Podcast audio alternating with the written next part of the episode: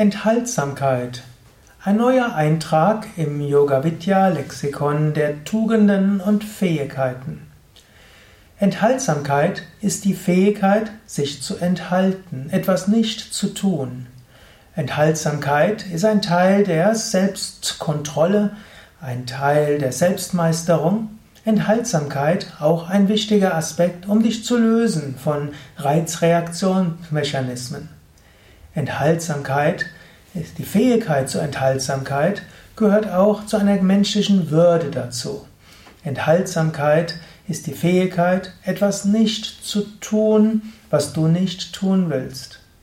Enthaltsamkeit kann dir auch helfen, über Gedanken, Emotionen, Wünsche Herr zu werden, ein Meister zu werden.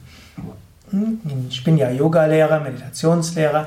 Dort gibt es einen Yoga-Weg, der nennt sich Raja Yoga. Das ist der königliche Yoga. Das ist der Yoga der Gedankenbeherrschung, der Selbstkontrolle. Und das kann, bewusst heißt er Raja. Raja ist der Herrscher, Raja ist der König. Raja hat Würde. Und die menschliche Würde verlangt es, dass du eben nicht Sklave bist von Emotionen, Trieben und Wünschen sondern dass du die Fähigkeit hast zur Selbstkontrolle, zur Selbstdisziplin und das kann auch mal heißen zur Enthaltsamkeit. Heutzutage wird Enthaltsamkeit oft im Kontext mit Essen gesehen oder auch mit Sexualität. Man sagt, jemand ist übt gerade Enthaltsamkeit, wenn er eine Weile auf Süßigkeiten verzichtet. Und das ist auch eine wichtige Fähigkeit. Auch die Zunge zu beherrschen ist eine wichtige Fähigkeit. Eine Weile Enthaltsamkeit üben zu können. Vielleicht dann mal eine Weile nur Rohkost zu essen. Eine Weile auf Gewürze zu verzichten. Oder nur hm, Vollkornreis zu essen. Was auch immer es sein mag. Es ist gut, auf diese Weise Enthaltsamkeit zu üben. Es gibt auch das Konzept der sexuellen Enthaltsamkeit, im Kleinen wie auch im Großen. Sexuelle Enthaltsamkeit kann zum Beispiel heißen, wenn du einen Partner hast, ihm treu zu sein. Und dann eben, wenn dein Partner vielleicht mal ein paar Wochen in Urlaub ist oder äh, vielleicht aus irgendwelchen Gründen keine sexuellen Bedürfnisse hat, dann heißt es, du übst auch Enthaltsamkeit in dieser Zeit.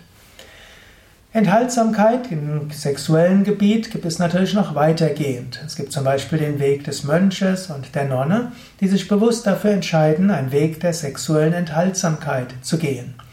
Bei Yoga Vidya gibt es auch die Möglichkeit, Brahmacharya-Gelübde abzulegen, für mindestens drei Jahre auf Sexualität zu verzichten.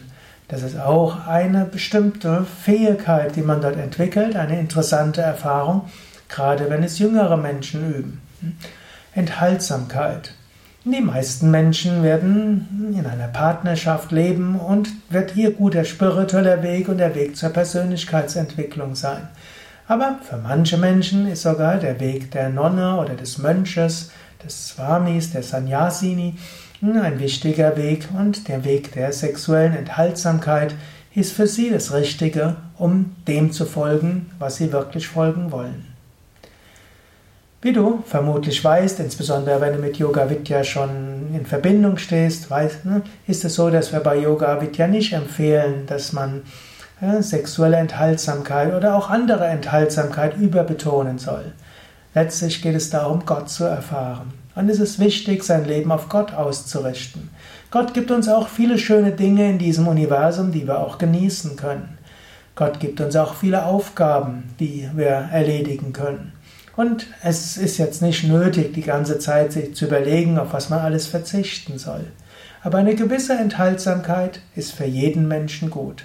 Eine gewisse Fähigkeit, man kann auch sagen, der Frustrationstoleranz und des bewussten Verzichtes ist hilfreich, dass du eine gewisse Würde und eine innere Stärke hast.